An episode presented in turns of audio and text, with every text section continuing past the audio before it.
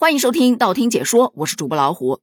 你知道咱们国内一直流传着四大无人区的说法吗？他们被称为人类禁区，那里无不是气候条件恶劣、人迹罕至、危险无处不在。但偏偏这么危险的地方，依然阻挡不了探险者的脚步。有的人为了完成征服无人区的梦想，为此付出了沉重的代价，甚至将生命都留在了那里。近日。一自驾车队进入罗布泊无人区，多人失联事件引发全网的关注。据警方通报，二十二日，这个自驾车队自敦煌市出发，未经批准穿越若羌境内的保护区。二十六日，有一辆车上四人失联。二十七日，发现失联车辆，但三人已无生命体征，一人失踪。又一次以血淋淋的真相告诉我们：生人勿近。这四大无人区真的很恐怖。今天我们就来聊聊这四大无人区。首先来说一说最耳熟能详的，应该属于可可西里吧。可可西里在藏语中是青色的山梁、美丽的少女的意思。这里被认为是人类最后的一片净土。听到这里，大概觉得这个地方既美丽又充满着神秘，不免让人心生向往啊。但是真实的可可西里处处充满着危险气息，可以说是最美的人类禁地。它的危险主要包含五个方面：海拔高，容易产生高原反应；气候恶劣，温度极低；缺少淡水；地貌复杂，容易迷失方向；而且凶禽猛兽特别的活跃。前面我们也提到了，可可西里无人区保存着最原始的自然环境，拥有完整的生物链，有庞大的食草动物，自然也有凶残的肉食动物，比方说狼。这些生活在保护区的动物，它们对人的认识并不充分，在他们的社会结构里，依旧遵守着最原始的法则：弱肉强食。所以，当手无寸铁、体力有限的人在可可西里里，那就是弱势一方，就是肉食动物的猎物。第二个无人区叫阿尔金，阿尔金山是我国最大的一个高山自然保护区。它严酷的自然条件和高山深壑的阻隔，使得这里人迹罕至，成为了地球上少有的空白区之一。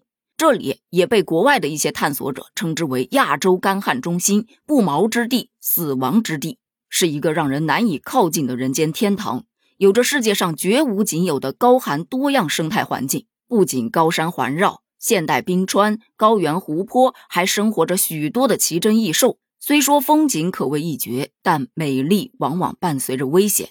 阿尔金地区同样气候环境复杂，也有野兽的威胁。除此之外，阿尔金无人区还存在着一个死亡谷的传说。在探险界，据说不论是人类还是野兽，只要进入了这一片死亡谷区域，就不可能再活着出来了。当地牧民宁愿让羊饿着，都绝不敢让他们跑进山谷中去吃草。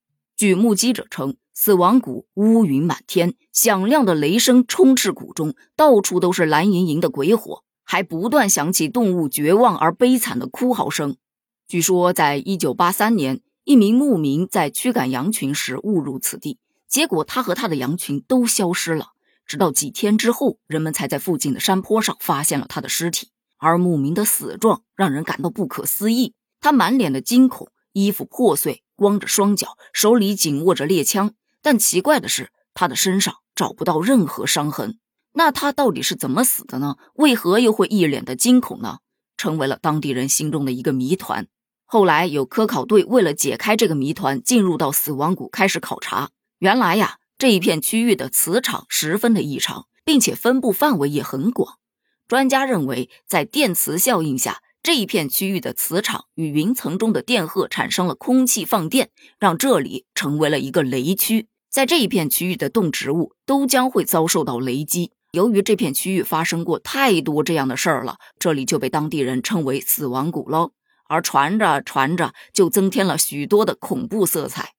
再来说第三个无人区，就是羌塘国家级自然保护区。这里是中国海拔最高、面积最大的自然保护区，面积达二十九点八万平方公里，平均海拔有五千米以上。保护区的珍稀野生动物种类十分的丰富，被誉为野生动物的乐园。但这是他们的乐园，对于人类来说就不那么乐了。你想想啊，它能满足你一天之内感受四季变化的需求，但是却满足不了人类正常生活的需求。海拔高，空气稀薄也就算了，同样的，你如果在这儿迷失，是找不到干粮和饮用水的。多雪的气候和一望无际的天际线，很容易让人完全迷失方向。当你处在迷茫中时，在看到一双双闪闪发光的眼睛在夜晚与你的目光相遇，那空气中似乎都开始飘着血腥味了。我想你一定会后悔到这里来。这三个无人区基本都是氧气稀薄。气候变化无常，而且无信号，还要时刻面临猛兽危机。在无人区里，到处都是致命点。二零一五年，为了保护生物的多样性和生态环境，以及为大家的安全着想，新疆、青海、西藏就联合发布了禁止一切单位或个人进入可可西里国家级自然保护区。阿尔金山国家级自然保护区以及羌塘国家级自然保护区去开展非法穿越活动的公告。公告表示，一经查处，将依法追究刑事责任。而说到最后一个无人区，叫做罗布泊。罗布泊为什么不让进？它又是怎么被列入无人区的呢？据悉有两个原因：一是因为这里是军事禁区，我国的第一颗原子弹和第一颗氢弹。都是在罗布泊爆炸成功的。在一九六四年到一九九六年，罗布泊一共进行过四十五次核试验，其中有二十三次是大气核试验。这一层面看，本身就已经存在着危险因素了。再加上这里缺少生命赖以生存的水源，基本上没有什么动植物，甚至连一个参照物都找不到。没有手机信号，你想要走出来太难了。不过尽管如此。罗布泊还是吸引了众多国内外的探险者去研究它、钻研它，甚至征服它。因为罗布泊真的有很多传说。罗布泊从它的名字啊，这个湖泊的泊就可以看出来，它以前是有很多水的。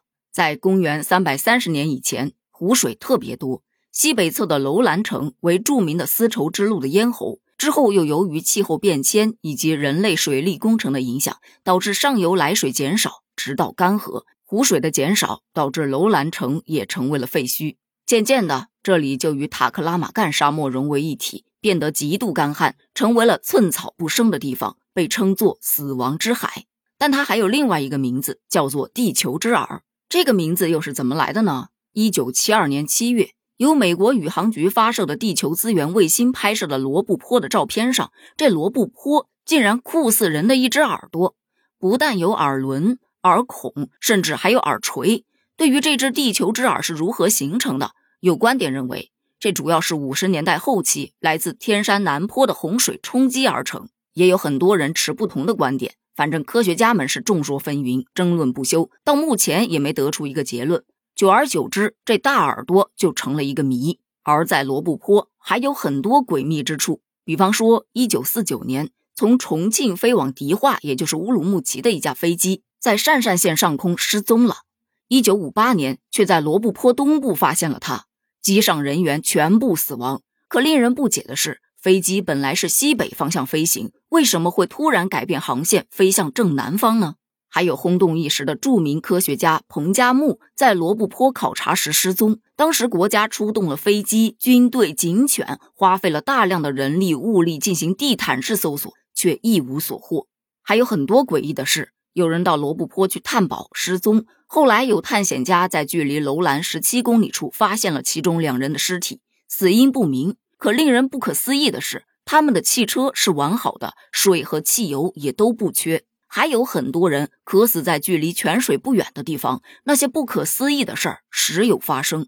除此之外，还有一些作家的小说，像《鬼吹灯》啊，《罗布泊之谜》啊。以及某论坛的双鱼玉佩事件这一系列的作品渲染，让本来就神秘的罗布泊变得更加的扑朔迷离。对于这四大无人区，我个人是觉得，既然披着神秘的面纱，就让它披着吧，干嘛非得揭开呢？你揭开之后，看到面纱底下的不一定是多么美好的，也可能是血淋淋的。就像我看到网友的一句话：既然是无人区，那就请尊重它的粗犷与荒蛮，尊重它的无人吧。如果仅凭一腔浪漫，无知的闯入无人区，结果只会让人悲叹。未知的诱惑太致命，但也千万不要头脑一热就跑去送人头。像这种专业的事儿啊，还是交给专业的人去做吧。对此，你有什么样的看法呢？欢迎在评论区发表你的观点哦。咱们评论区见，拜拜。